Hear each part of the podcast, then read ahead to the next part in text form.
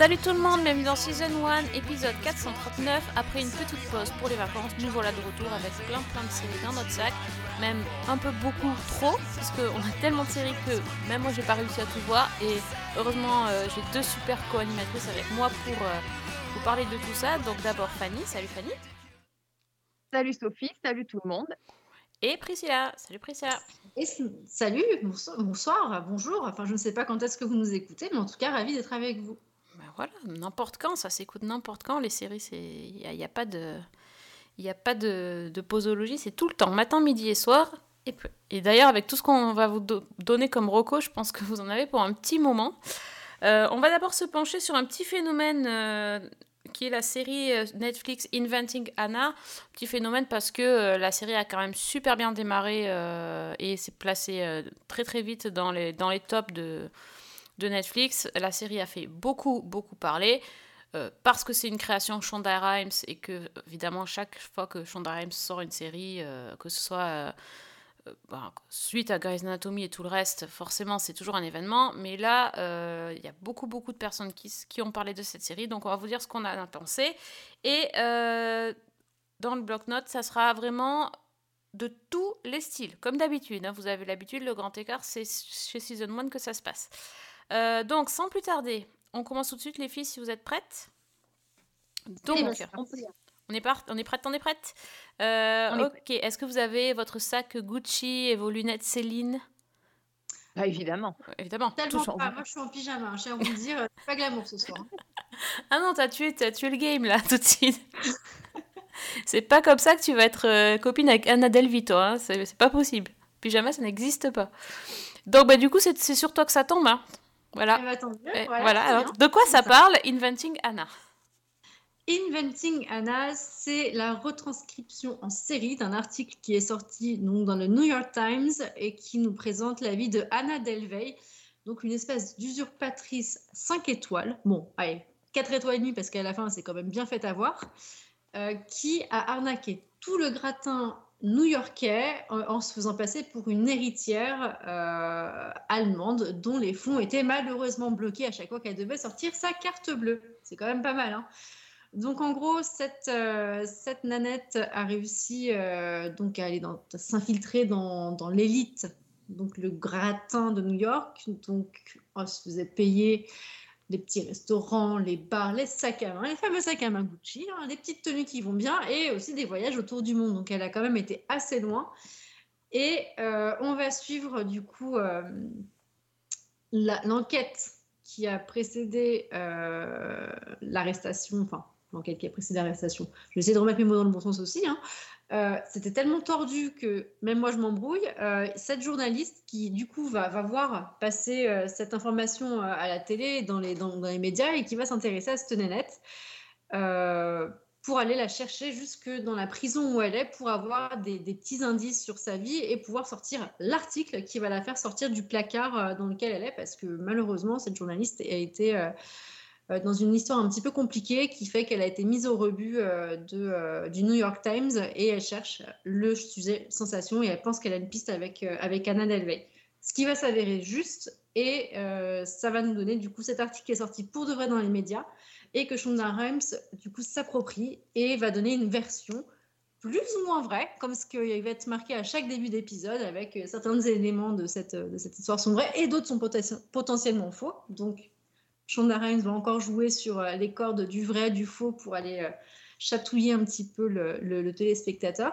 Et ça nous donne un produit qui est assez fucked up, euh, un peu compliqué à regarder parfois parce que quand même, vraiment, Anna, elle est frappée et je pense qu'elle est vraiment frappée dans la vraie vie parce que quand même pour avoir fait ça, faut être, je pense, extrêmement intelligent, extrêmement manipulateur, mais aussi un petit peu fou. Et je pense que pour le coup, en termes d'écriture, on était, on était bien.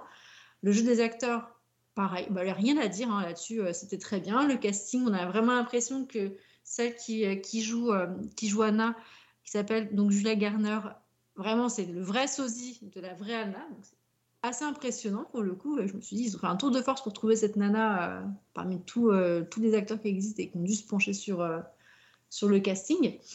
Et voilà, c'est une série qui est sympa en soi. Je la recommanderais pas à titre personnel parce que c'est beaucoup de, de chichi pompon, euh, de bling glamour et là pour le coup euh, ça rentre pas dans mes critères euh, non plus. Alors que normalement je suis un petit peu la caution, la caution paillettes, euh, paillettes et joie. Ben là c'était c'était un peu dérangeant. Donc de toute façon on pouvait pas s'attendre à quelque chose de très joyeux qui se finisse bien parce que bah, elle se fait attraper et elle va en prison. Donc même pas de spoil nécessaire. Donc quand il n'y a pas de spoil on s'attend à quelque chose d'un peu qui t'embarque. Et, et là, j'étais pas tout à fait embarquée. Vraiment, le, le côté de la nana un peu schizophrène, voire totalement schizophrène, génie schizophrène, ça m'a, ça m'a pas forcément ému, ça m'a pas forcément touché. C'est bien écrit. J'avais quand même eu un moment envie d'aller au bout, mais sur les deux trois premiers épisodes, j'ai eu certains temps où je me suis dit non, non, en fait, j'irai pas au bout. Et puis, bah, vu qu'on allait faire le podcast, bah, je me suis dit, bon, allez, pousse un peu. Et j'ai quand même réussi à, y aller, mais ça n'a pas été sans mal. Donc, euh, c'est bien, mais sans plus. quoi. C'est vraiment, si vous avez le temps, c'est bien. Si vous l'avez pas, et ben franchement, regardez autre chose. Voilà. Ok, ça c'est emballé. Euh, c'est intéressant ce que tu as dit. Tu as dit c'est un joli produit. Donc euh, oui, oui. Donc c'est pas mal. C'est effectivement, c'est pas forcément, euh, tu considérais pas ça comme une série, mais plutôt comme un produit. Bien C'est ça. fait, ouais, ouais, c'est... Ça reflète assez bien euh, ce que j'ai pensé. Euh, et donc toi, Fanny, joli produit, bon produit, tu recommandes, euh, tu achètes ou pas? Alors moi, c'est déjà, c'est une série qui m'intriguait beaucoup parce que bah, je connaissais un petit peu le fait divers de très loin. J'ai pas eu envie de creuser davantage parce que j'attendais justement de voir la série pour me laisser embarquer. Et au final, en fait, je suis un petit peu déçue parce que j'ai un peu l'impression que la série passe à côté du sujet ou du moins de ce que j'en attendais. Moi, finalement, ce que j'attendais, c'était de comprendre ce personnage de Anna parce que euh, finalement, le, on ne sait pas qui est Anna. On dit qu'elle est allemande, on dit qu'elle est russe, euh, on dit qu'elle est élégante, on dit qu'elle est mal fagotée, euh, elle est discrète ou elle est flamboyante. On a quel- quelqu'un qui se dessine au fil des épisodes comme une personne totalement insaisissable et complètement changeante selon les personnes qu'on entend la raconter. Et en fait, moi, au final, je ne comprends toujours pas qui est Anna. Je, ne sais toujours pas quelles sont ses motivations, qui elle est. Donc, je suis un petit peu sur ma faim. Et en fait, je pense que c'est beaucoup dû à la construction. Parce qu'effectivement, on a une construction qui est plus que sous forme de puzzle, c'est presque un Rubik's Cube. C'est-à-dire qu'en fait, dans chaque épisode ou presque, on a la journaliste qui va interroger un témoin ou un proche ou quelqu'un qui a été victime de, de Anna Delvey. Mais je m'attendais à ce qu'on ait le regard de cette personne-là dans les épisodes. Et au final, j'ai eu le regard de la journaliste à chaque fois. Donc en fait, j'ai perdu un petit peu la multiplicité des points de vue et des regards. Et j'arrive au bout de la série avec quelque chose de très confus. Et bon, je, le- les faits en eux-mêmes, ok, je les ai, mais je, je suis toujours aussi perdue par rapport à euh, Anna Delvey. Je crois que même la, la vraie Anna, Anna Delvey est assez insaisissable et que personne n'a vraiment Ouais. compris qui elle était. Pense que c'est vraiment ça le, le truc. J'ai lu, lu une, euh, une interview de, donc de Julia Garner, la- l'actrice qui incarne euh, Anna Delvey, qui est allée voir la, la vraie, donc. Anna Sorokin euh, en prison, euh, qui voulait lui poser des questions et qui en fait a, a été... euh, un petit peu désarçonnée parce que la, personne est vraiment euh, à la fois intrigante et repoussante euh, et, euh, et elle expliquait qu'elle avait elle pouvait être extrêmement douce et gentille et la seconde d'après être assez agressive et changer d'attitude et qu'elle qu'elle savait pas trop vraiment sur elle n'avait pas vraiment eu de réponse. Donc elle a pour travailler son rôle elle a regardé des vidéos elle a essayé de de l'imiter mais elle n'a pas réussi à à obtenir des choses de, de la personne en, en elle-même. Mais elle le rend très très bien, ça, dans son jeu. Oui. Oui, oui. Ouais, ouais. Effectivement, un personnage qui a quelque chose de flamboyant et par moments de, De très irritant. hein. oui, de, par moments, moi je la trouve fascinante et par moments, Oui. tu as envie de lui retourner des gifles, quoi. Complètement. Non, mais il y a vraiment tout. euh. À la limite, même en prison, elle a un petit côté psychopathe Hannibal Lecter, c'est pas loin. hein. C'est Ouais, vrai non, tout c'est à ouais. Alors qu'après, elle peut être ex- excessivement charmante et, euh, et se servir euh, de son physique aussi pour arriver à ses fins. Enfin, elle est- C'est un personnage complexe, mais moi je, je suis d'accord euh, sur le fait que c'est euh, cette construction, elle est assez déstabilisante parce qu'elle est vraiment brouillon. je, je Mm, trouve. mm. Et, euh, et comme, comme on n'a pas de. On n'a pas de cliffhanger en fait, vraiment. Bah non, il n'a pas de On a Si. l'impression qu'on lit qu'un épisode égale une colonne de l'article ou euh, égale une page de l'article. Et euh, c'est assez. euh, c'est à la fois addictif parce que le personnage est assez addictif, je trouve. Ah Mais l'histoire est pas si addictive que ça. C'est, on revient pour le personnage, même si le personnage est irritant, elle, elle est tellement fascinante. Je crois que c'est le mot hein, que qu'on a envie de, la suivre, mais, euh, c'est, de la fascination un peu malsaine quand même, parce que cette personne-là euh, donc nous est présentée euh, par, tous les gens qu'elle a côtoyés et son cercle d'amis proches, quand, on arrive vers la fin de la saison et qu'on commence à creuser un petit peu plus et à découvrir ses secrets, elle les traite comme, comme des moins que rien. C'est c'est assez, euh, c'est assez dur à voir quand même. Il y, a des, il y a des scènes assez déchirantes par rapport à, à ce qu'elle a hum, fait subir à certaines de ses amies. Et, euh, et ouais, c'est c'est vraiment. Elle, elle reste froide. Enfin, c'est c'est une psychopathe quand même, hein, je pense, à la base. I hear I'm famous. People want to paint a public picture of me as some criminal. That's not my story. What is your story? Bah, en fait, moi, ce que j'ai pas compris, bon, après, de toute façon, c'est son histoire personnelle, mais je, me suis dit, mais sincèrement, enfin, quand t'as une nana comme ça en face de toi, il y a un moment, il faut que tes neurones ils se connectent, tu fuis à toutes jambes, enfin, je sais pas, tu, tu le sens, tu le perçois, des, gens comme ça. Donc, euh, ça m'a quand même euh, assez irritée parce que je me dis, mais franchement, j'avais pitié pour ses, ses, entre guillemets, ses amis. Et, et de l'autre, je me suis dit, mais waouh, en fait, elle était quand même carrément brillante pour, euh, malgré tous Ah oui. ces questionnaires et ces- ces- ces retournements de caractère, d'avoir réussi à aller aussi loin. Quoi. Enfin, vraiment, brillante, oui. Tu as vu comment Ah ouais. elle navigue euh, parmi les banquiers et les, et les C'est pontes. euh, Enfin, c'est un truc de fou. ouais, voilà. Mais après, euh, en soi, je, je sais pas si ça valait peut-être vraiment le coup d'en faire une série. Après, bon, si, typiquement, c'est un truc qui s'adapte en série assez bien parce que ça va faire du bruit, etc.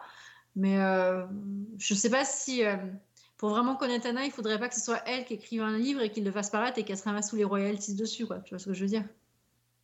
Et il y a sa copine Rachel qui a écrit un bouquin. Hum, hum. Mais euh, ouais, Anna, non. bah, je pense que je pense que elle a pas envie de se, se livrer puisque c'est ça fait vraiment partie du truc, le mystère. C'est ça.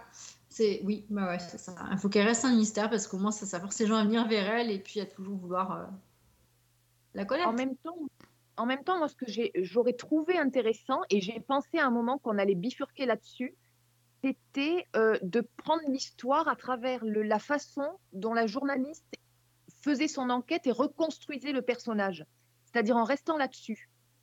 Je Mhm. pense que ça, ça aurait pu donner un angle peut-être intéressant. Tandis que là, on est toujours dans un slalom entre, entre des non-dits, des demi-vérités, des témoignages, des... Enfin, c'est assez compliqué à appréhender.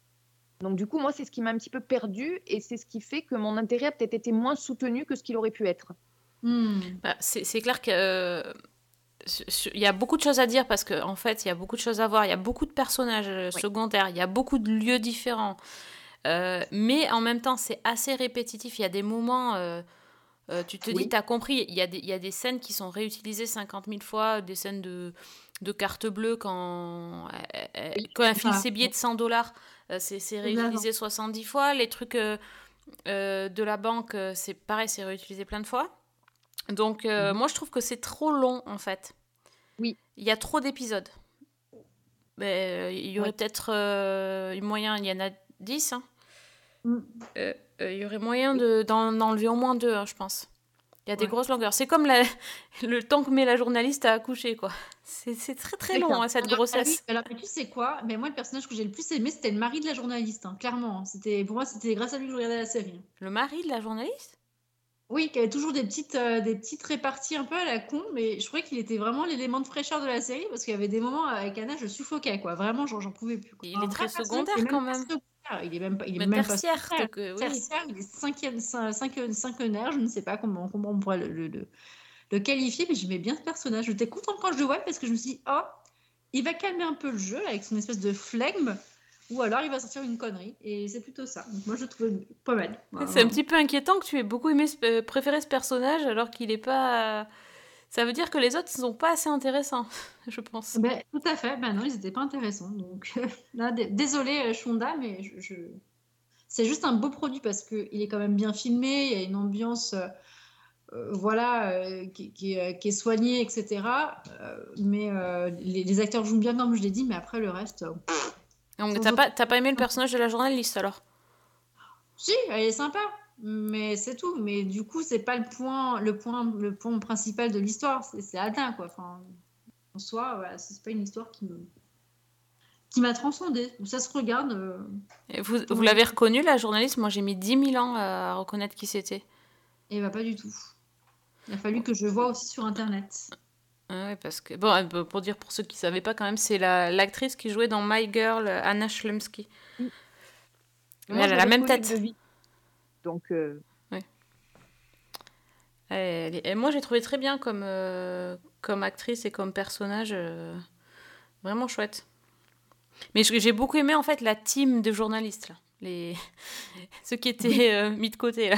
J'ai beaucoup Ah aimé. bah tu vois, c'est pas des personnages principaux. Non, mais avec elle, le- enfin, la, la façon qu'ils fonctionnent, qu'ils avaient de fonctionner tous ensemble en fait sur l'enquête.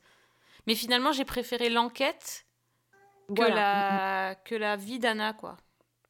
Parce que ça m'a agacé au bout d'un moment, en fait. Bah, C'est un peu ce que tu dis. À partir du moment où on a du mal à la cerner dans la réalité, en faire une série, ça devient compliqué. Et effectivement, en plus de ça, tu le disais très bien, il y a beaucoup de répétitions, beaucoup de longueur. Donc, euh, c'est c'est un personnage qui n'est pas aimable.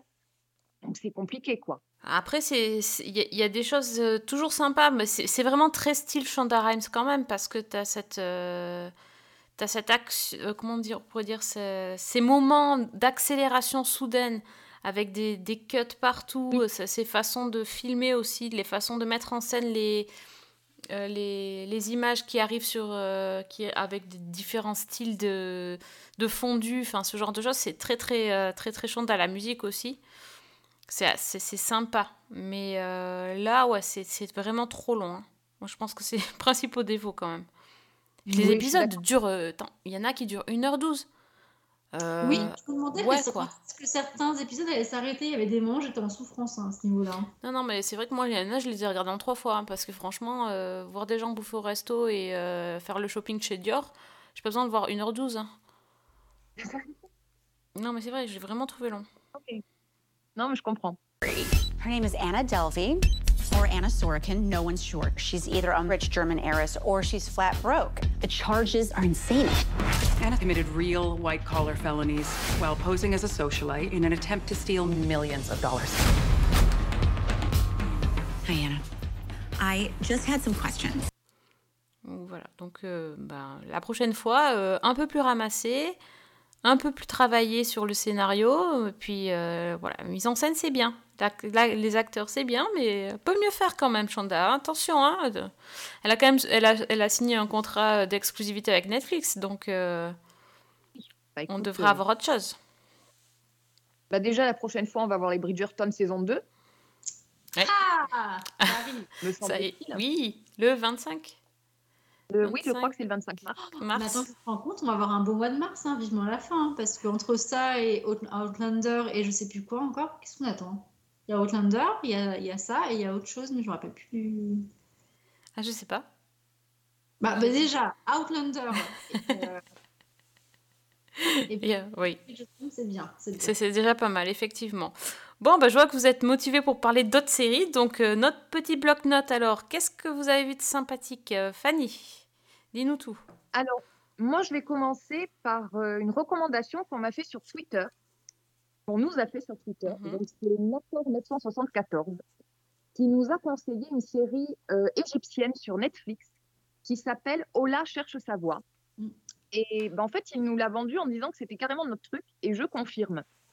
Donc, euh, bah, c'est quoi Ola cherche sa voix? Euh, Comme le titre l'indique, c'est l'histoire de Ola, euh, qui est jouée par une actrice qui s'appelle euh, qui Anne Sabri.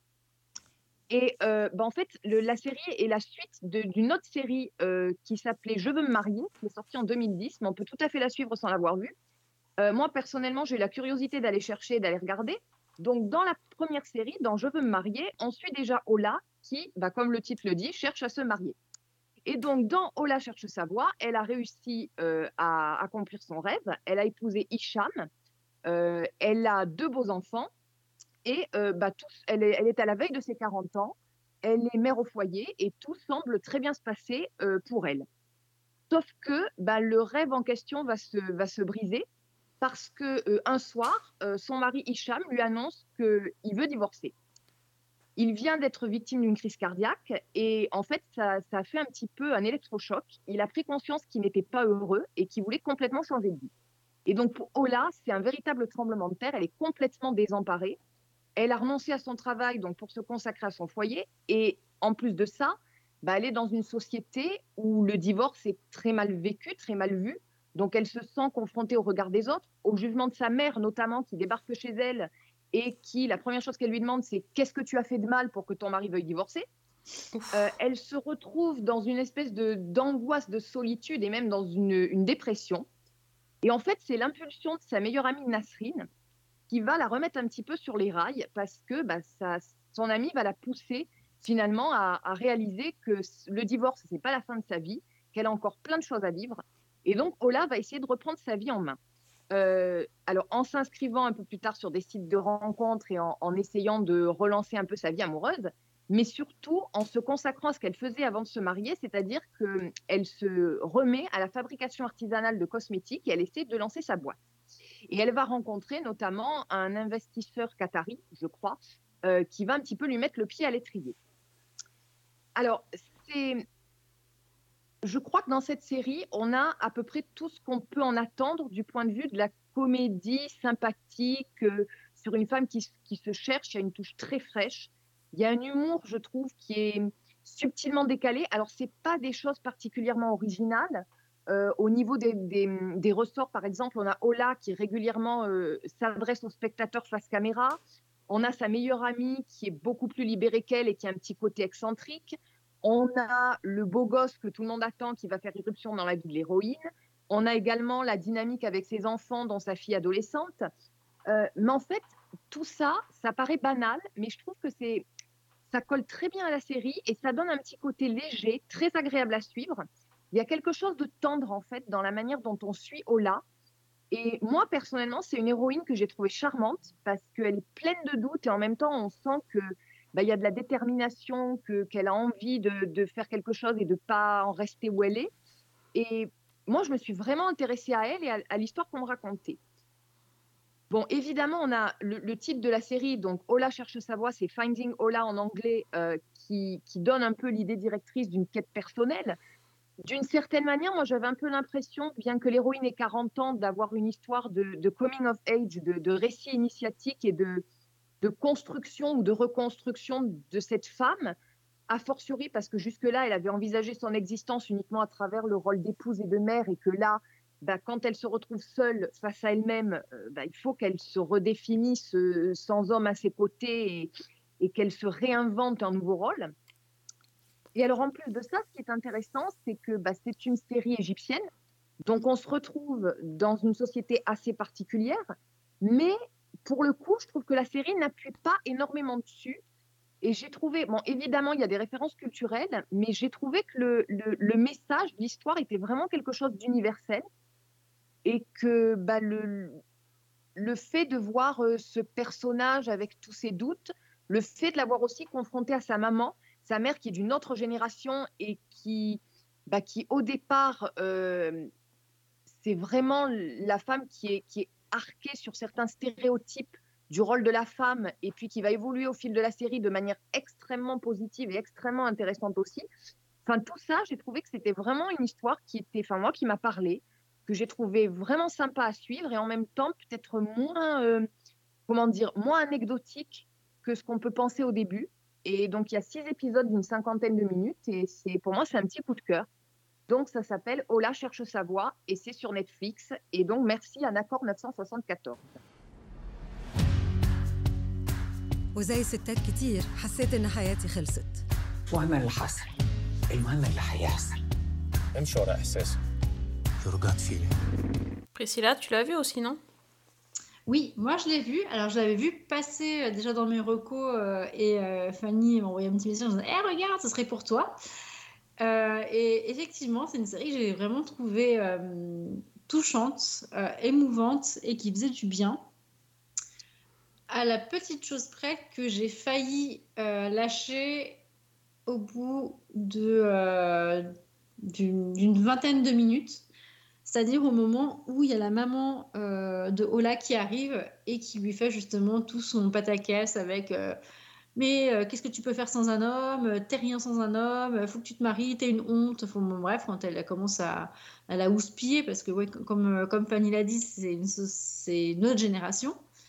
Euh, et il y a une autre perception dans, de la place de la femme et, euh, et de ce qu'elle peut faire dans, dans les sociétés euh, égyptiennes. Et moi, en tant que du coup euh, bah, européenne, euh, nécessairement, bah, ça m'a heurté beaucoup, même si je sais que c'est vrai et que ça force aussi une certaine réflexion et, euh, ça montre une, avancée et une ouverture dans la génération actuelle euh, euh, égyptienne. Mais quand même, ça m'a, ça a été tellement long en fait, cette espèce de passage un peu. un peu compliqué où Ola se fait, se fait réprimander pendant, pendant des heures avec que ce soit l'ex-belle-mère ou la mère, que ça m'avait quand même bien, bien, bien décontenancé. Je me suis dit, mais si c'est comme ça tout le long, en fait, je vais pas tenir. Mhm. Oui. Je vais vraiment pas tenir parce que moi, j'ai beaucoup de mal avec, euh, avec, euh, avec ce genre de truc et je me suis dit, mais en fait, euh, si on tourne autour de ça, ça va être complexe. Et, et en fait, ça n'a pas duré trop longtemps, heureusement. On est vite passé au moment où, où Ola euh, donc, va faire sa petite, sa petite dépression. Pareil, ça dure pas très longtemps. Et on voit qu'on a un personnage qui va rentrer, dans son action, qui va rentrer dans sa vie et qui va vraiment, euh, vraiment chercher à, avancer. Et, du coup, je trouve que le parcours d'Ola, il, il est beau et il est vraiment, euh, vraiment bien écrit.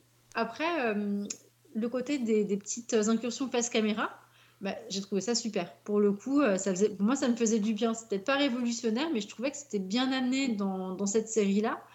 Et, et puis, euh, l'actrice, je la trouvais géniale parce que, quand même, ce genre de petit exercice, ça a l'air anodin et, et euh, ça l'est pas du tout. Entre le moment où elle doit décrocher, les autres acteurs doivent faire comme s'ils n'entendaient pas parler et qu'ils restent focalisés sur la- l'action qui est en train de se dérouler normalement dans, dans le fond de la scène. C'était euh, c'était trop bien. Moi, j'étais contente. Les enfants, ils étaient trop mignons aussi. Franchement, Ouais. je trouve que pour le coup, c'était chouette. Et le moment qui m'a le plus touchée, euh, c'était euh, c'était sur les derniers épisodes quand ils vont euh, au camp pour papa.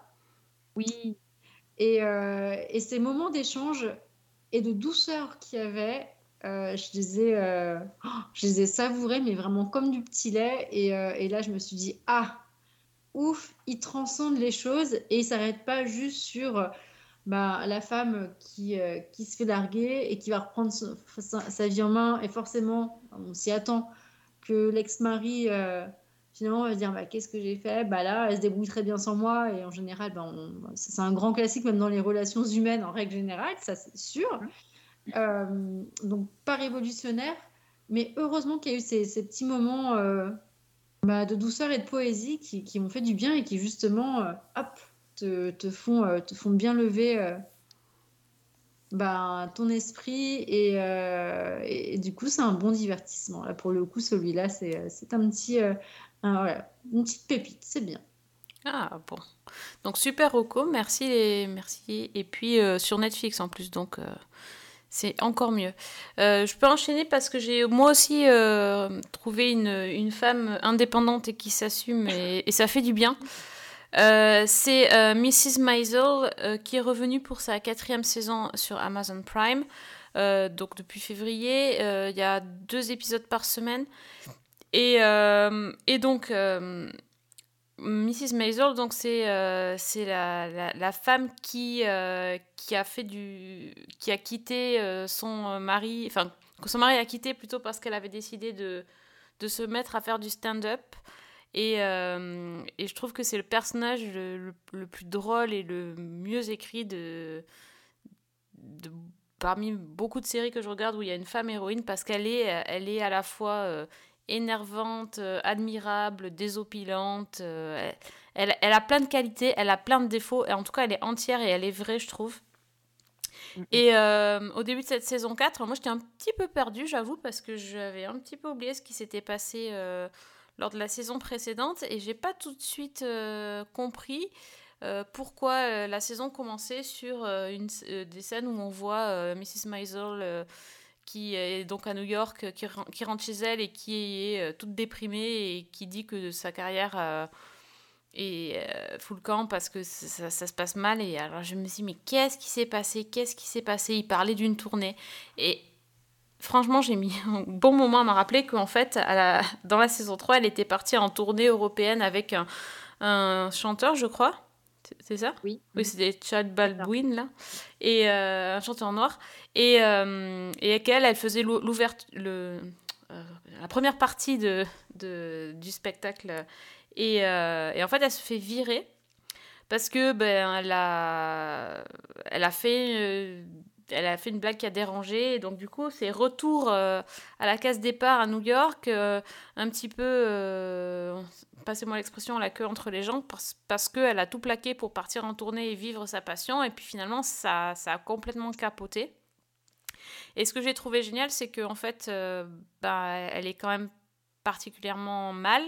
Elle doit aussi affronter le regard de ses proches. Et quand on connaît un petit peu la série et les parents qu'elle se traîne, euh, c'est assez compliqué de, les affronter, de pouvoir avouer qu'elle s'est plantée. Elle n'a pas de sous non plus. Euh, elle a évidemment fait une connerie juste avant, donc c'est encore pire. Elle se met toujours un petit peu dans la panade, mais bon, euh, je, me doute qu'elle trouvera de toute façon une, solution parce que voilà, Mrs. Maisel, c'est pas une série misérabiliste, au contraire.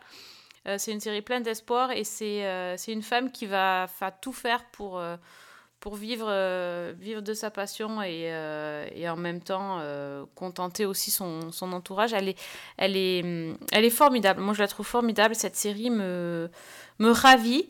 Alors, c'est pas regarder les jours où on est un peu fatigué et où on a du mal parce que c'est ça va à 100 000 à l'heure, ça fuse dans tous les sens. c'est du, du dialogue vraiment ciselé, c'est des personnages hauts en couleur. Euh, c'est parfois tiré par les cheveux. Il y, a, y a des choses qui sont pas très très bien gérées euh, dans certaines storylines. Par exemple, celle, la storyline de son ex-mari, c'est assez ridicule. Euh, mais voilà, ce qui est intéressant, c'est que euh, j'ai pas dit que c'était dans les années 50. J'ai j'ai oublié peut-être. Euh, ce qui est important, c'est que voilà, de voir une femme qui essaye de s'assumer, déjà d'être divorcée, enfin séparée. Ça, c'est un peu compliqué dans la série. Euh, dans ces années-là, qui veut faire ce que- ce qu'elle veut, qui a des enfants, mais qui ne se sent pas obligée de les assumer à 100% et de faire, d'autres choses à côté, qui a un manager femme, qui euh, elle aussi est assez un personnage particulier, qui est pas très féminin, euh, qui euh, voilà et qui toutes les deux essayent un petit peu de changer la façon dont les hommes dirigent le le show business dirigent et comment euh, comment si elles elles ne peuvent pas changer qui elles sont comment elles vont réussir à changer un petit peu le, le monde du show business pour pouvoir trouver leur place. C'est quand même extrêmement intéressant c'est vivant et c'est plein de paillettes et de, de joie de vivre. Donc euh, je pense que ça devrait un petit peu vous vous donner la patate. Donc voilà ça s'appelle donc euh, euh, je sais plus comment ça s'appelle en français. Mrs Maisel ça ira plus vite. La, la vie extraordinaire non? Je sais plus je sais plus euh, ça c'est un- c'est une traduction bizarre. La Euh, merveilleuse Mrs. Maisel, un truc comme ça. euh, non, c'est- en anglais c'est marvelous, mais je crois qu'en en français ils n'ont pas traduit le même mot. Je sais plus. D'accord. Donc euh, voilà, c'est sur Amazon Prime euh, et euh, c'est Mrs. Maisel, femme fabuleuse. voilà, c'est moche. Voilà. Donc on va rester sur Mrs. Maisel. Mrs. Maisel, femme fabuleuse, femme fabuleuse. Ok, bon. Ça, ça les gênait de faire bon. merveilleuse? Ça, ça, ça allait pas, non? Oui, je sais pas. Je sais pas pourquoi, on ne sait pas. On ne saura pas. Lost in Translation. Lost in Translation, exactement, c'est ça. Can we talk business? Of course. So, past is behind us. Shy who? One less what? Fuck him. Moving forward, we need a game plan. Agreed. Here she is, boys! You know what's great about me? Your humility? No, it's when I'm me. Here she is, world! No more opening act gigs. What? I will only do gigs where I can say what I want. That's what Lenny would do. That's different. He's Lenny Bruce. Well, then make me Lenny Bruce. Make me a headliner. Hein, Moi, je vais vous suggérer quelque chose que vous pouvez regarder justement en toutes circonstances, là pour le coup. Euh, production Netflix, et ça s'appelle The Cuphead Show. Donc c'est un petit, euh, un petit, euh, un petit bonbon là pour le coup. Donc c'est une série animée qui est tirée d'un jeu vidéo. Alors ça, je ne le savais pas au début, mais j'ai vu ça, je me suis dit oh ça a l'air cool. Et du coup, euh, The Cuphead Show se- nous transporte dans un univers complètement loufoque. Forcément, il y a les codes graphiques qu'on va repérer tout de suite, rien qu'avec les, les premiers, euh, les premières images, on a l'impression d'avoir une espèce de critique euh, très forte de euh, Disney. Voilà, parce que les personnages du coup de Cuphead qui est bah voilà, c'est Mickey avec une tête de tasse, quoi. En fait, voilà, il n'y a pas d'autre mot. C'est vraiment Mickey avec une tête de tasse, euh, voilà. Donc Cuphead, il est un petit peu foufou. euh, lui, il va faire toutes les bêtises possibles. Il va se mettre dans les pires situations avec son frère, donc lui qui s'appelle Mugman. Donc ont loin pour chercher les noms, c'est absolument génial. Et pareil, bah, lui aussi, il a sa petite, euh, il a sa petite tête en forme de tasse et, euh, et les deux sont bien mignons. Et contrairement à son frère, et ben Mugman, il est beaucoup plus consciencieux, il a un petit peu peur de tout, il va dire T'es sûr, on ne doit pas faire ça. Enfin bon, bref. Donc on a l'espèce de, dualité entre voilà un personnage qui va être complètement loufoque et l'autre qui va être un peu plus, euh, un peu plus euh, flippé de tout ce qui va se passer. Et euh, on va être entraîné dans un tas d'univers avec des références dans tous les sens. Alors moi, par, par, je savais même plus en fait où est-ce qu'il n'y avait pas de référence. Donc là, j'étais un petit peu. En fait, on ne sait plus trop ce qu'on regarde. C'est un peu délirant. On a l'impression d'un coup, dans le premier épisode, mais je me suis dit, mais les gars, mais vous avez tout pompé sur la série Lucifer dans celui-là, qu'est-ce que c'est? C'était terrible parce qu'on voyait vraiment, j'avais vraiment l'impression de voir, euh, de, voir Tom Ellis là, en train de faire du piano quand il chante, exactement dans les mêmes circonstances, le même genre de chanson. C'était complètement dingue, les, mêmes sortes de blagues et même jusqu'à des fois les intonations. Je me suis dit, mais vous êtes allé loin, Cuphead Show, pour un épisode 1. Enfin, c'était dingue. Euh, après, j'ai eu l'impression de voir du Fantasia. Pareil, donc là, je m'en suis pris plein les yeux. Il y avait un épisode, c'était La La Land pour moi. Vraiment, c'était ça quand euh, il rencontre une autre euh, petite héroïne euh, qui va les emmener faire un peu des bêtises et toujours avec euh, des, pareil des références dans tous les sens. Donc il y en avait vraiment, vraiment, vraiment dans tous les sens. Moi, je, je savais même plus, euh, je savais même plus où j'étais.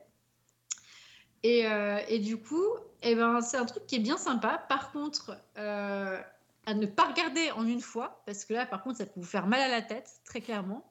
C'est trop. Mais euh, un petit épisode par-ci par-là, franchement, c'est bien sympa. On peut les regarder en famille. Euh, les enfants n'ont clairement pas toutes les références. Nous, oui. Et, et voilà. Donc, en soi, les histoires cassent pas trois pattes à un canard. faut pas s'attendre à quelque chose de, de- très poussé et euh, une profondeur d'écriture qui va qui va vous retourner le cerveau, mais c'est un super bon divertissement, c'est frais. Et pour le coup, alors là, je me dis Netflix, ils, nous- proposent quelque chose qui sort de l'ordinaire. Et, euh, et ça m'a fait plaisir de voir qui m'a fait mis ça dans mes suggestions. Donc euh, franchement, pour un programme de vacances, eh ben, c'était vraiment bienvenu. The Cuphead Show. Ok, Fanny, t'as as eu le temps de le voir? Ouais, je l'ai vu. Euh, bah, je suis assez d'accord avec Priscilla. J'ai beaucoup aimé justement les deux niveaux de lecture avec euh, bah, les gamins qui vont vraiment prendre ça comme le dessin animé entre guillemets lambda. Et puis derrière, toutes les références et tout- tous les clins d'œil que nous, en tant qu'adultes, on peut percevoir. Et puis, ça m'a fait penser un petit peu aux Animaniacs, qui Ah est un oui. dessin animé que Ah oui. Et les Looney Tunes. Ouais, et Looney Tunes, j'ai trouvé un peu ce, ce côté-là. Donc, euh, moi, j'ai j'ai bien aimé, ouais. C'était très sympa, très frais. Et effectivement, enchaîner les épisodes, c'est peut-être pas une très bonne idée parce que, comme le dit Priscilla, c'est ça part dans tous les sens. Mais euh, en petite, euh, petit bonbon comme ça, ouais, ça passe très, très bien. Ok, Voilà, bah, un- on, on note alors. Un épisode avec ton goûter, et c'est bon en fait. hein. Ben voilà. Avec ta tasse de café, j'espère. Oui, oh, il y avait un épisode qui était tout mignon. C'est pas, c'est pas un spoil parce que tu, tu spoil absolument rien sur ce genre de série. Où tu avais Mugman qui perdait son, sa hanse, en fait. Et c'est comme en fait les enfants qui perdaient leur dent de lait, mais sauf que ils enfin, les, deux, les deux petites tasses ne le savaient pas. Et, euh, et du coup, tu les vois hyper malheureux jusqu'à temps qu'ils comprennent qu'en fait, c'était parce qu'ils devenaient des, des, des, des adolescents, quoi. Enfin, voilà, des, des futurs tasses, euh, tasses adultes. Et du coup, euh, c'était c'était trop chou de, de voir leur relation avec leur grand-père qui est une vieille théière et avec la grosse moustache. Papy Bouilloire Papy Bouilloire, c'est très très très très drôle. Et ça, j'ai trouvé ça hyper. Ça, c'est peut-être l'épisode que j'ai j'ai bien aimé parce que justement, il y avait un petit côté genre euh, un peu un peu euh, un peu mignon, quoi. Muggsy, what we need is a little fun and adventure. Con evil. Cuphead, I'm not so sure. You know what I do when I'm not so sure? I double down. What does that even mean? Est-ce que Fanny, t'as as une autre Ouais, alors moi, c'est par- sur- dans un univers totalement différent. Ah, Euh, le je grand pars- écart là. Ouais, je pars sur Apple TV avec Severance, qui est une série euh, alors très high concept et donc très casse-gueule, mais qui pour l'instant euh, est à mon avis très convaincante et très. Alors c'est pas la joie et les paillettes hein, là. Euh, en- La meilleure description que j'ai entendue, c'est un ami qui me l'a faite en me disant que c'était un peu The Office, qui serait adapté d'un roman de Kafka avec un scénario écrit par euh, Charlie Bruckner de Black Mirror et réalisé par Sam Esmail de Mr. Robot. Aïe, aïe, Donc là, déjà, ça, ça donne un petit peu l'idée du truc. Donc en fait, c'est déjà la série, elle a été euh, réalisée pour la plupart des neuf épisodes par Ben Stiller, qui est aussi producteur exécutif. Au niveau du casting, on a euh, Adam Scott, qu'on a vu dans Parks and Recreation et, et, hum, dans The Good Place. C'était, je crois, le chef du mauvais, en- enfin l'un des, hum, des sbires du mauvais endroit. Euh, Il y a Patricia Arquette, il y a John Turturro, il y a Christopher Walken. Donc déjà, il y a des, quand même des grands noms. Il y a du lourd. Hein. Et alors, sur- surtout, euh, moi, ce que j'ai trouvé exceptionnel, c'est que dès le début, j'ai eu le sentiment que ces gens-là avaient été parfaitement choisis, parfaitement castés, et que non seulement ils étaient parfaits dans leur rôle, mais en plus, ils étaient parfaits dans l'ambiance et très particulière et dans l'histoire de cette, de cette série. Donc, en fait, l'histoire, c'est, euh, ben, on va suivre un personnage qui s'appelle Mark Scott, qui est donc joué par, euh, par Adam Scott. C'est un type qui travaille dans un bureau, qui ne s'est toujours pas remis de la mort de sa femme. En fait, il n'y aurait pas grand-chose de spécial à dire sur ce Mark, sauf une chose, c'est qu'il travaille euh, chez Lemon Industries, qui est une entreprise assez mystérieuse, surtout parce qu'elle soumet ses employés en fait à un processus très controversé qui est connu sous le nom de severance. Et en bref, on leur met un implant dans le cerveau et cette opération va permettre de séparer dans leur tête leur vie professionnelle de leur vie personnelle. Autrement dit, le matin, vous arrivez, vous prenez l'ascenseur pour aller bosser et vous ne vous souvenez de rien de votre vie à l'extérieur. C'est-à-dire ni de la discussion que vous avez eue au petit déjeuner, ni du film que vous avez vu la veille, rien du tout. Et le soir, quand vous reprenez l'ascenseur et que vous rentrez chez vous, vous récupérez tous vos souvenirs de la discussion ou du film, mais vous ne vous souvenez pas de ce que vous avez fait au bureau. Et donc, en fait, quand on travaille chez Lemon Industries, on divise sa vie en deux. Il y a une sorte de bifurcation mentale avec deux vies totalement indépendantes l'une de l'autre.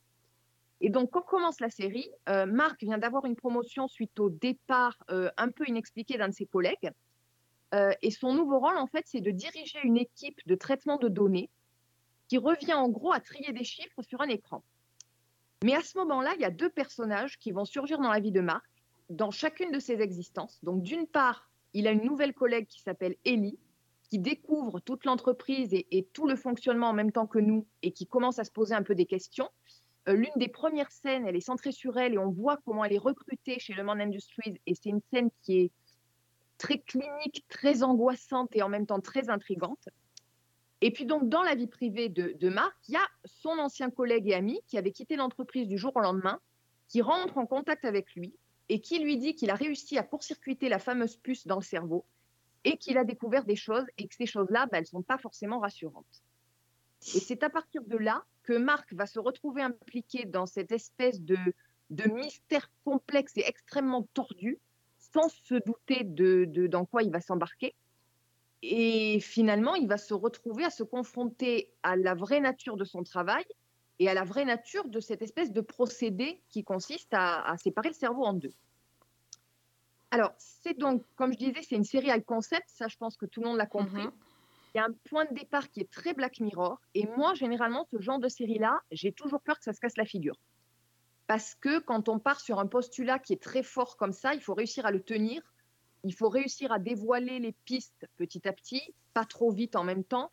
Il faut pas perdre le spectateur, il faut réussir à le tenir en haleine. Et pour le moment, enfin moi j'ai vu 7 des 9 épisodes, euh, je trouve que le pari est complètement réussi. On ne sait pas où on va, mais on y va à fond. Et moi, ce que je trouve à la fois fascinant et qui certainement va repousser certaines personnes, c'est l'ambiance de cette série. Il y a quelque chose de très oppressant, mais que moi, personnellement, je ne peux pas m'empêcher de regarder parce que je veux comprendre, parce qu'il y a des scènes qui sont complètement surréalistes et, et à la limite, elles seraient drôles si on n'était pas dans cette ambiance extrêmement clinique et extrêmement froide, parce que on est, euh, les, bureaux de, de Le Monde Industries, c'est quelque chose qui est, euh, c'est un peu comme dans le Homecoming, la série Homecoming avec Julia Roberts, où c'est quelque chose de très, de très clinique. C'est des longs couloirs, c'est quelque chose de labyrinthique. Il y a beaucoup de blanc. C'est très dépersonnalisé, minimaliste.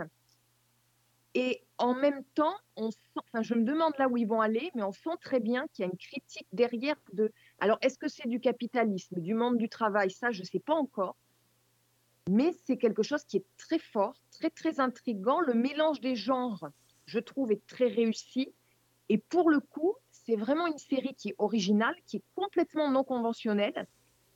Et pour peu qu'on se laisse prendre, je pense que c'est vraiment une série qui est bah, qui remplit d'énigmes, de, de, questions, peut-être de réponses, de choses à décrypter. Et c'est euh, quelque chose de très dense.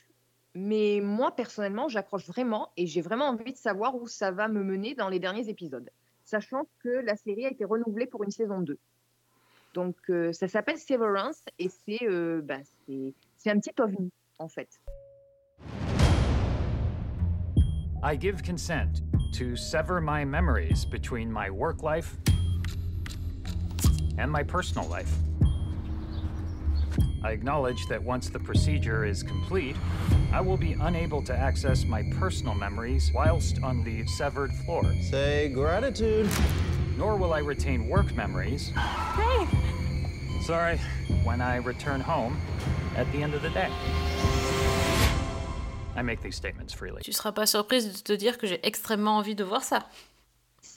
Non, je, je pense qu'effectivement, c'est. Voilà, c'est bien ton genre, c'est bien le genre qui peut t'accrocher. Ah ouais, la, la, la Rocco de Fanny, là, c'est. Alors, le générique, en plus, est sans doute l'un des génériques les plus perturbants que j'ai vu depuis longtemps. D'accord. Bon. Voilà. Eh ben, de toute façon, les, les Rocco de Fanny, c'est toujours euh, la cerise sur le gâteau. Euh, la dernière fois qu'on a fait un podcast, il y a quelques temps, tu avais, euh, tu avais recommandé de regarder la série Leonardo qui passait sur France 2. Oui. Euh, et je l'ai fait, t'imagines? Et en suivant, Oui. c'est incroyable. Mm. Eh bien, euh, je vais te dire que moi aussi, j'ai j'ai bien aimé cette série-là. Euh, je te remercie de, pour la reco parce que honnêtement, je pense que j'aurais jamais regardé si tu m'avais pas Avec dit de... enfin, vraiment, j'aurais pas... C'est moche, hein, c'est juste parce que c'est passé sur France 2 et que j'aurais pas pensé à regarder en fait. Et, euh, et j'ai trouvé que c'était c'était vraiment intéressant. Euh, ça se basait euh, pas vraiment, vraiment sur... euh, c'était une biographie de Léonard de, Vinci, mais euh, pas tellement à travers ses œuvres, mais plutôt à travers sa, sa vie personnelle, et, notamment par rapport à sa relation à une femme qui s'appelait Caterina.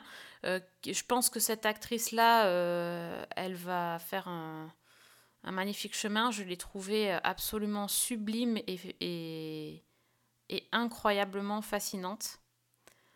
Je l'ai trouvée euh, euh, vraiment comme, euh, oui, comme une figure d'un tableau. Quoi. Elle était parfaite. Et, donc Aidan Turner qui joue Leonardo est vraiment très très bon.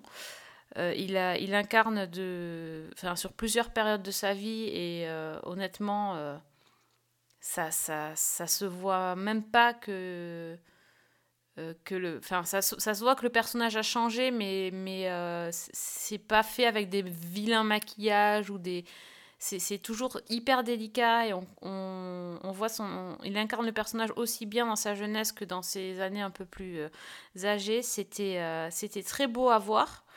Euh, ça, tu l'avais dit, Fanny, que c'était magnifique. Et effectivement, la reconstitution de l'Italie, moi, ça m'a fait voyager. J'avais qu'une envie, c'est de prendre un avion et de partir à Milan.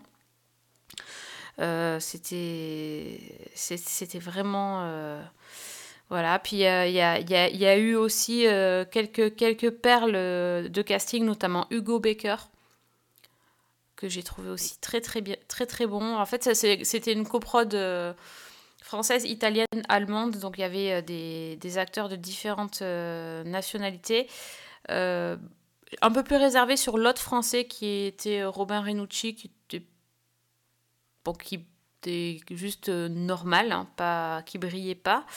Euh, voilà, il y avait aussi Freddie Highmore dans Good Doctor. Il y avait vraiment plein de plein d'acteurs, mais, euh, mais pas non plus des grosses têtes d'affiche. Donc ça, ça, laissait vraiment place à, à, Leonardo et à ses, créations. J'étais un petit peu frustrée. J'aurais voulu, j'aurais voulu voir plus de plus d'œuvres, notamment plus d'inventions. Ils n'ont pas trop parlé de cette partie-là de de sa vie.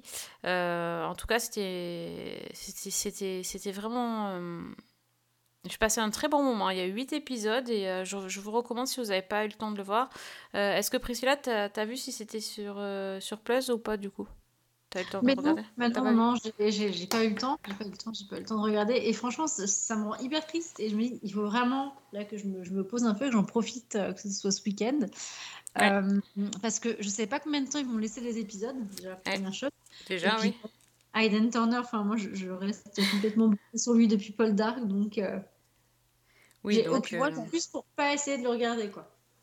Bah, tu vois, j'avais quand même un petit doute euh, sur le fait de le voir incarner Léonard de Vinci, et franchement, il est, il est Ah parfait, mais- quoi.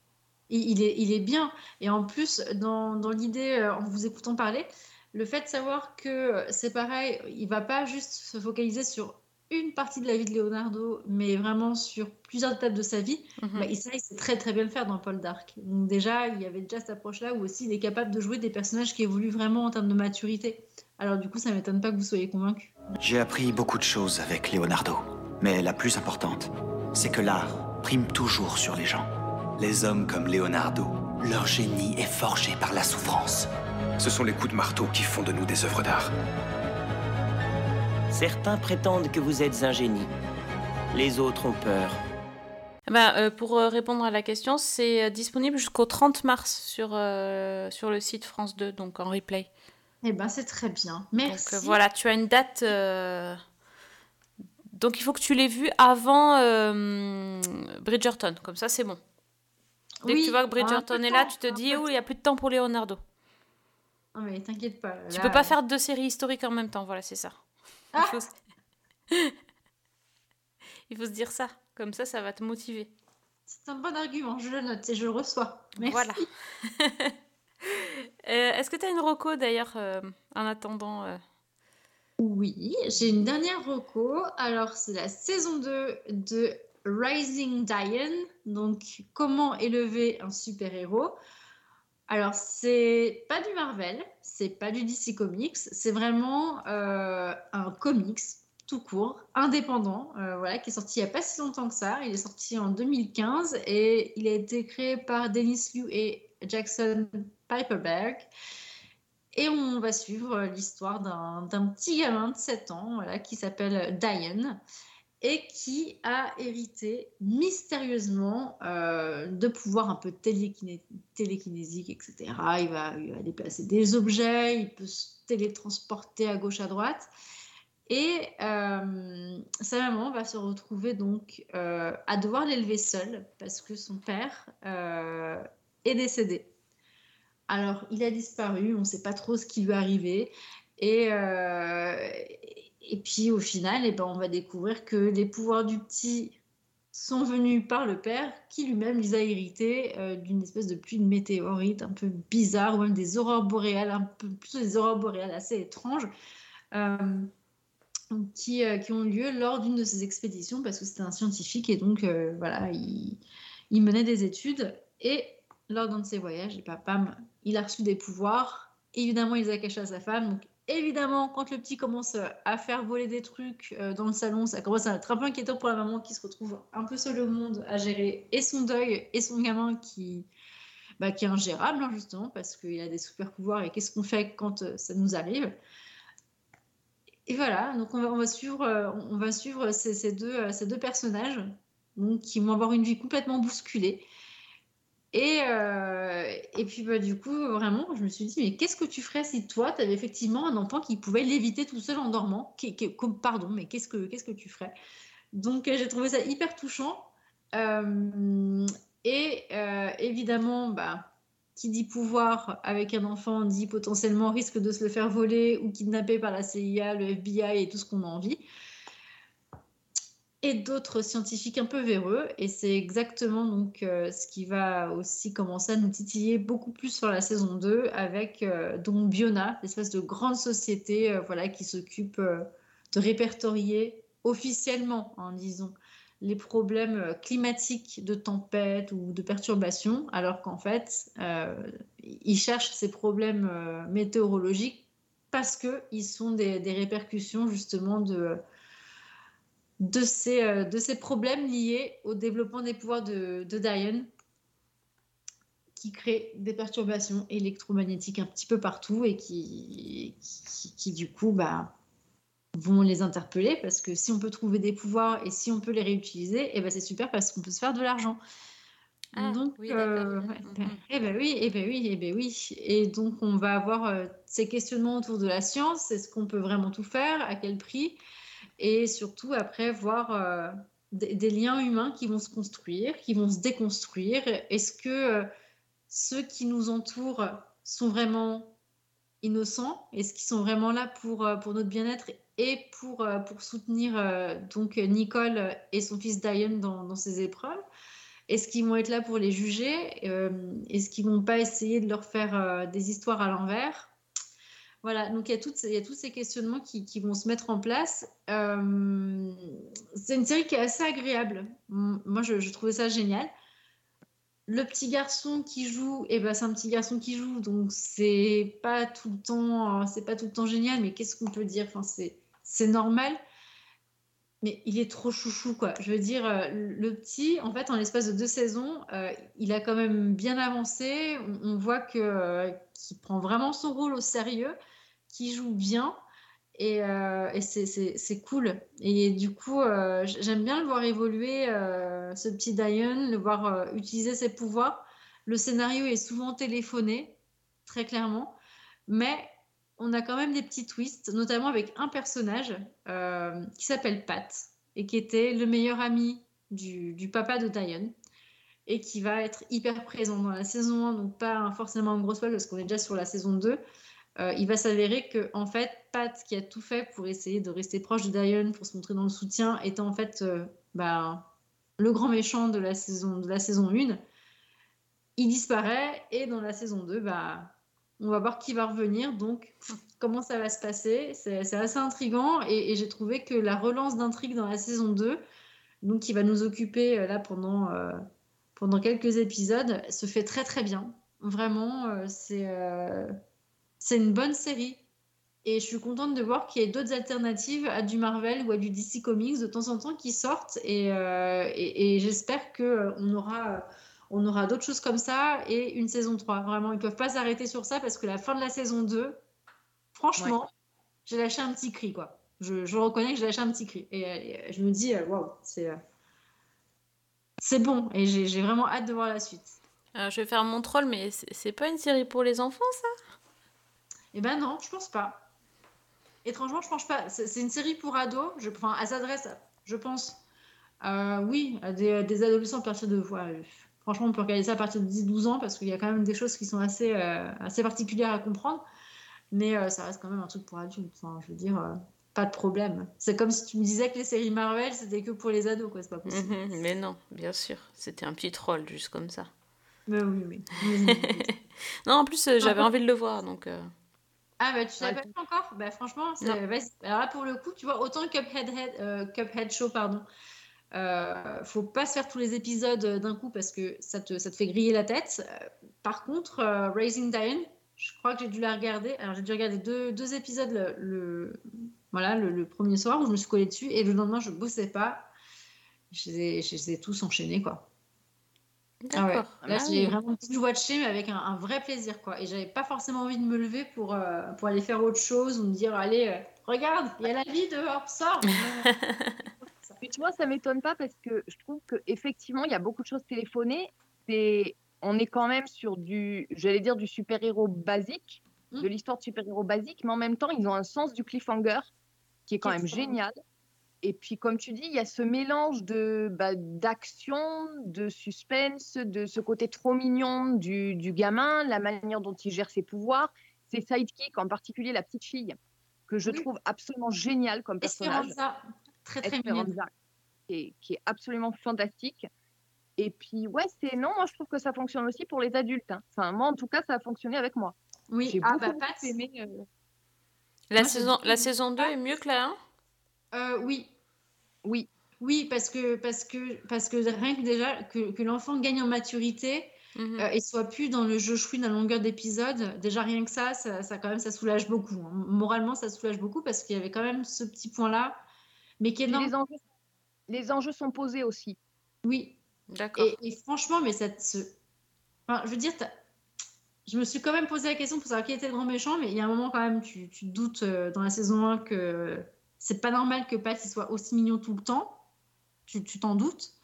Euh, et donc voilà. Et, et du coup, en saison 2, euh, de, de retrouver, de retrouver ce personnage, moi j'étais super contente parce que je me suis dit quand même, il s'est fait- il s'est bien fait la tête en saison 1. Donc, qu'est-ce que tu fais d'un personnage qui s'est quand même pris une grosse amende euh, euh, à la fin de saison? Co- Comment tu le, tu le réécris pour que ça avance? Et, et là, j'ai trouvé que du coup, euh, le travail de Denis Liu et Jason Paperberg n'était pas mauvais du tout. hein. Donc, Ouais. euh, donc c'était plutôt cool. Et puis après, il y a l'arrivée d'un nouveau super méchant. Et, et c'est le super méchant voilà, qui veut se gaver de thunes donc, sur les pouvoirs de ces personnes un peu atypiques, du coup, avec, euh, avec des capacités particulières. Et, et, et moi, ce qui m'a fait un peu flipper, c'est que je me dis que c'est tellement potentiellement réaliste et potentiellement vrai si ça devait arriver que euh, bah, ça m'a foutu un peu la chair de poule. Ce personnage-là, là, Ouais. il, il m'a pas beaucoup plu et du coup il est bien joué et il est posé de façon voilà il n'y a, y a, pas, euh, y a pas besoin de réfléchir pour savoir qui est le méchant ce coup-là très clairement dans la saison 2 il n'y a, il y a, il y a, pas- y a pas à chercher mais c'est bien aussi des fois et c'était bien exploité donc euh, non vraiment euh, très très sympa moi je le recommande alors après sur euh, les sites d'évaluation genre comme Rotten Tomato et tout ça il est à 6 et quelques sur 10 donc c'est pas forcément dingue en tant Mhm. que tel Oui.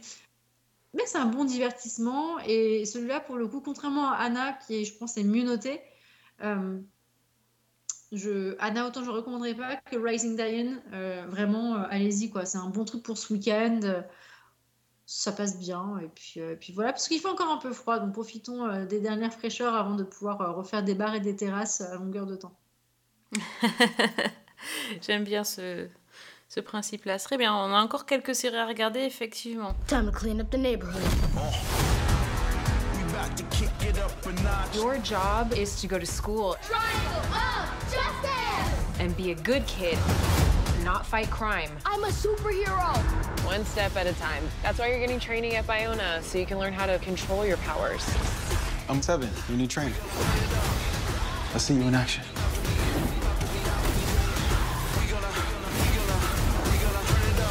The kid is something else. Euh, Fanny, t'as une dernière chose à ajouter? Euh, bah écoute, éventuellement, je peux peut-être dire un mot euh, rapidement d'une série que j'ai rattrapée parce que j'étais complètement passée à côté de la saison 2 de Modern Love sur euh, Amazon Prime Video. Oh, On ah oui parlé de la saison Mais oui Et elle est sortie donc en août 2021. D'accord. Et j'étais complètement passée à côté. Euh, donc, on rappelle rapidement, c'est euh, en fait une série avec un format d'anthologie. C'est l'adaptation d'histoires d'une chronique romantique du New York Times. Donc, avec à chaque fois des histoires de, de couple ou de rencontres.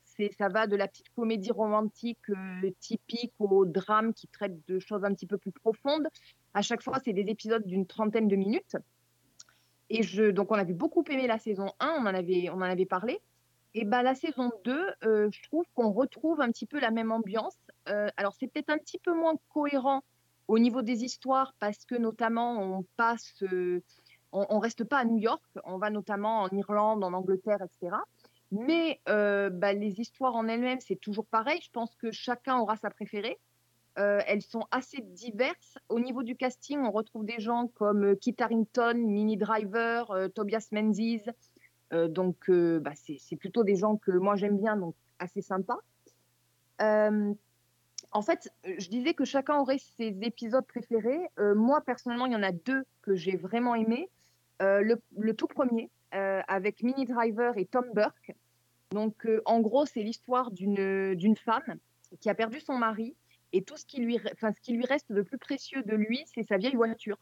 Parce que c'est une voiture qu'ils ont traînée tout au long de leur mariage et que ben, quand elle est à bord de cette voiture-là, elle a l'impression qu'elle peut lui parler, qu'elle est en quelque sorte en contact avec lui parce qu'elle a plein de souvenirs avec.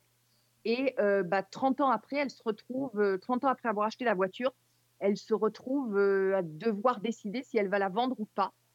Et avec tout ce que ça peut impliquer au niveau émotionnel. Donc moi, j'ai trouvé que c'était un très très bel épisode qui est très émouvant, qui, soulève beaucoup de choses. Et puis l'autre que j'ai vraiment vraiment adoré, c'est l'épisode avec Kit Harington euh, qui s'appelle Strangers in a Train. Alors au départ, on pense que c'est une histoire qu'on a vue mille fois, et en fait, ils arrivent un peu à la réinventer. Donc l'histoire, c'est euh, deux inconnus qui se rencontrent dans un train euh, qui va de, en Irlande de Galway à Dublin, mais on est en mars 2020. Et en fait, ils sont en train de rejoindre leurs familles respectives pour passer les deux semaines de confinement. Et dans le train, ils ont un véritable coup de foudre. Ils s'entendent très bien, mais comme ils sont un peu tarés, ils sont un peu bêta, ils décident de faire les choses à version old school. C'est-à-dire qu'ils n'échangent pas leur numéro de téléphone et ils se donnent rendez-vous 15 jours plus tard dans le train du retour.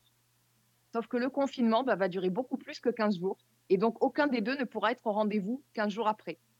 Et donc, tout l'épisode est basé sur la manière dont ils vont essayer de se retrouver et se retrouver ou pas euh, au terme de, euh, de, ce, de ce confinement euh, de, de pandémie.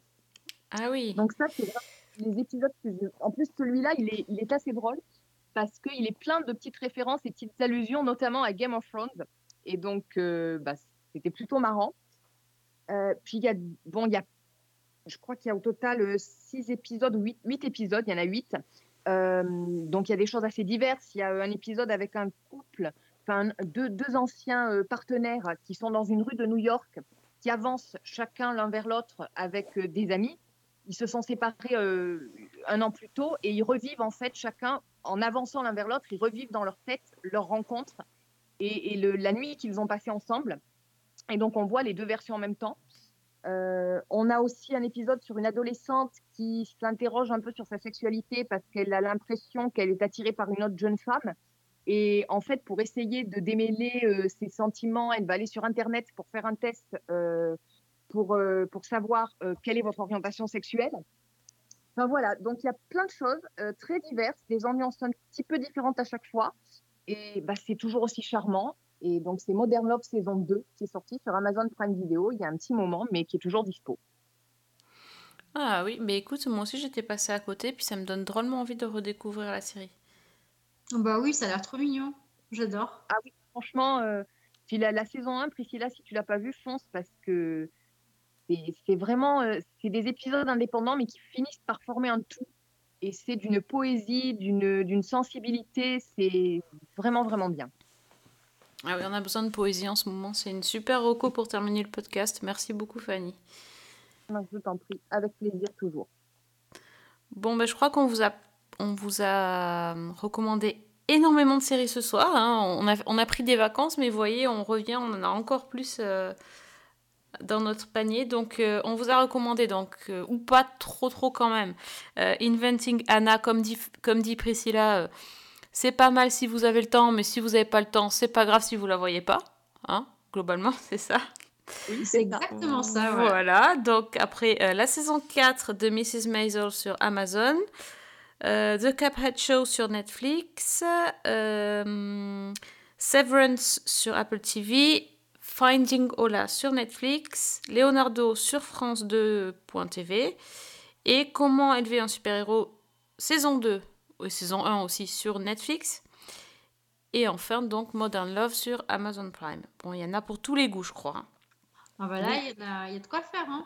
Et non, mais c'est clair, hein, franchement. Il faut faut pas qu'on prenne trop souvent des vacances, sinon euh, les gens vont pas avoir assez de place sur leur post-it pour noter. Bon, en tout cas, merci les filles. Si on veut donc faire des recos, euh, des recos séries ou discuter euh, sur Twitter, euh, Priscilla? C'est la vraie prise. Et Fanny, Fanny L. Allegra. le Twitter de l'émission, donc c'est Season 1 avec un 1. euh, pour savoir quand sortent les derniers podcasts. Euh, pour, nous, pour nous suivre et nous, euh, nous écouter, ben, c'est tout simplement sur iTunes ou SoundCloud, sur le site de l'ami Fred, les chroniques de Cliffhanger Co, et également sur la page Facebook de l'émission, quand je pense à la mettre à jour. c'est pas tout le temps. Effectivement, on passe plus sur Twitter maintenant que sur Facebook.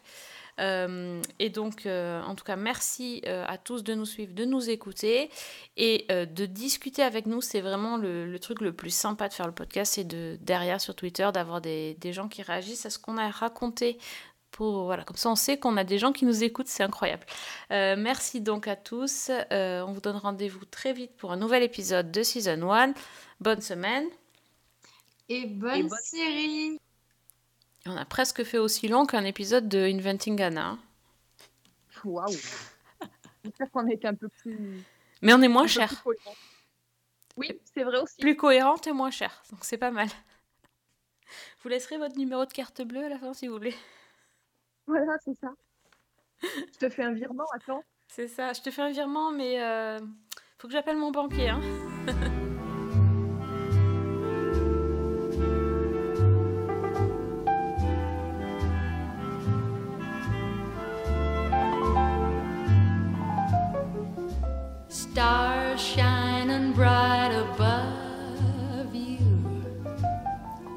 Night breezes seem to whisper, I love you. Birds singing in the sycamore trees.